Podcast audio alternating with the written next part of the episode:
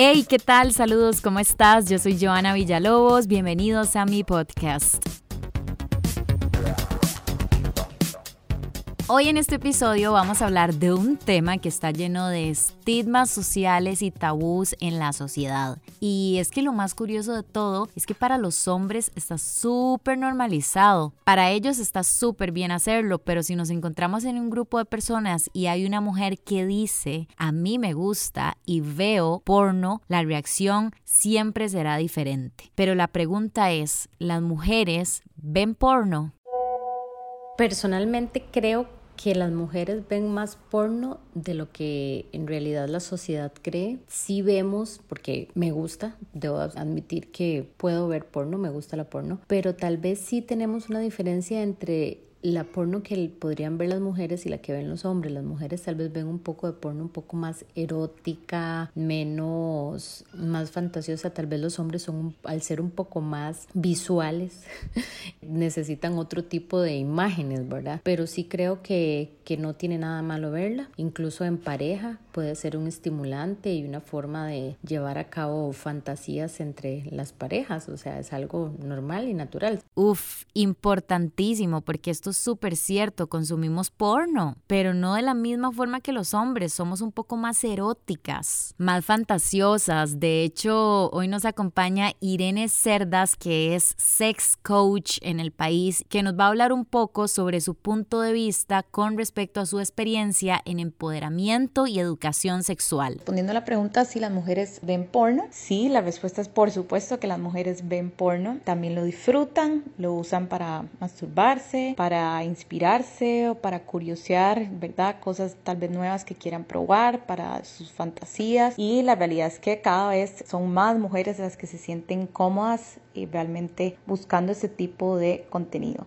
Ok, entonces si solo beneficios tenemos con esta práctica, con ver porno, ¿por qué todavía tenemos tantos estigmas sociales con respecto al tema? Creo que el estigma que hay alrededor de las mujeres que ven porno es el estigma que en general hay alrededor de la sexualidad femenina y es que siempre ha habido un permiso social a que sea el, género masculino el que más acceso tiene a expresar, digamos, su deseo, a actuar sobre sus deseos, a masturbarse, a ver contenido erótico, ¿verdad? Incluso la pornografía siempre ha tenido una mirada más masculina, más para satisfacer ese deseo masculino. Es como negar el hecho de que hay mujeres que también son bastante visuales, que también les excita ese tipo de contenido. Entonces el estigma realmente viene de ahí, de no querer admitir que las mujeres son igual de sexuales o incluso en muchos casos más todavía que los hombres. Claro, y es que a nosotras las mujeres nos cuesta admitir que vemos este tipo de contenido. Incluso nos cuesta a nivel social decir que nos masturbamos. Y como dice Irene, somos aún más sexuales en algunas ocasiones que los hombres.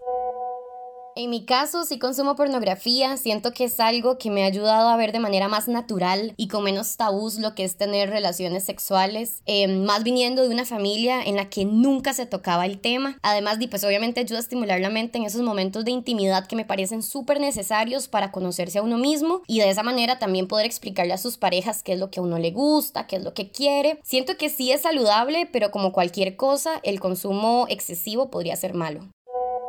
Pienso que no es un tabú que las mujeres vemos porno. Y una cosa muy importante, bueno, en lo personal es que me gusta que los videos sean amigables con las mujeres porque existen videos, bueno, páginas en donde tratan a las mujeres de forma agresiva y, e irreal. O sea, hay videos súper pasados. Entonces, en lo personal, bueno, me gusta ver porno de chicas, pero uno que otro video heterosexual a veces sí me llaman la atención. La chica del primer audio me gustó muchísimo porque es cierto, de alguna otra forma nos da una guía de cómo puede ser o cómo ver las relaciones sexuales con un poco más de naturalidad. Y me encanta también la seguridad del segundo audio acá en este episodio porque hay muchos tipos de porno que nos gustan y hay otros que no nos parecen atractivos a nosotras las mujeres, que son muy bruscas o es como a lo que vinimos. Por eso no logramos consumir tanta pornografía como lo hacen los hombres, que cualquiera podría llamarles la atención. Nosotras somos un poco más selectivas. De hecho, hay una página que les quiero recomendar, excelente servicio en este podcast. Se llama Belleza con S, que es una página porno diseñada para mujeres. Mucho del placer se concentra literalmente en el disfrute de la mujer. Y la verdad es que nos puede ayudar a empoderar de alguna forma nuestra sexualidad y hasta nuestro propio cuerpo. Sí, la pornografía puede tener sus beneficios en el sentido de que es un material justamente creado para excitarnos. También es una manera en que podemos explorar cosas que nos gustaría hacer, tanto a solas o en parejas o simplemente como fantasía. Pero yo sí, digamos, no estoy en contra de la pornografía para nada, pero sí promuevo el uso consciente del tipo de pornografía que estamos consumiendo. Siempre recomiendo productoras, digamos, éticas o feministas, ¿verdad? En en, el sentido de que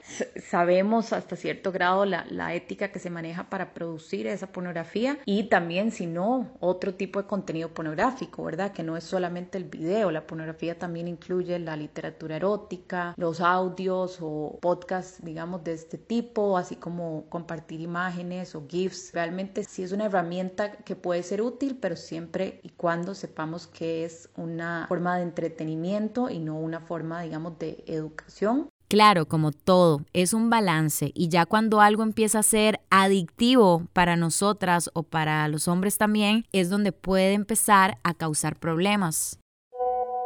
En mi caso particular me gusta la pornografía, no necesariamente la pornografía tradicional, es muy misógena, es muy degradante con la mujer, pero además de eso nos ponen unos niveles de exigencia ridículos, ¿no? Entonces como que siento que no es real. Yo me conecto con una pornografía un poco más soft, tal vez. Lo que es importante de todo esto al final no es si es buena o mala, es que la pornografía es una manera de identificar fantasías. Entonces, creo que las chicas que nos estén escuchando deberían permitirse identificar con qué fantasías se conectan y si a través del porno, sea cual sea, y como decía nuestra sex coach de hoy, yo creo que todo lo podemos hacer en medida en la cual nosotras como mujeres nos sintamos súper bien. Yo creo que la porno debería ser algo nada más para un pequeño disfrute sexual, tal vez una guía de qué nos puede gustar, qué no, o de que si quiero ciertas fantasías en un futuro. Pero también considero que hay que tener muchísimo cuidado con todo lo que consumimos porque puede ser adictivo. Hay mucha parte oscura también en este tema porque a la mujer se le cosifica muchísimo y durante muchos años se le ha tratado como un objeto sexual en todas las porno. Hoy en día la industria, en lo que he investigado, es un poco más responsable con este tipo de temas y derechos y un montón de cosas que tal vez antes las mujeres en esa industria no tenían. Pero si al final del día, chicas, ustedes quieren ver porno o no, eso nos puede ayudar a aumentar nuestro empoderamiento sexual, así que dejemos de como siempre, el qué dirán para concentrarnos en nosotras mismas y construirnos en todo sentido. Este fue mi episodio de hoy, espero que les haya gustado. Yo soy Joana Villalobos y nos escuchamos en la próxima. Chao.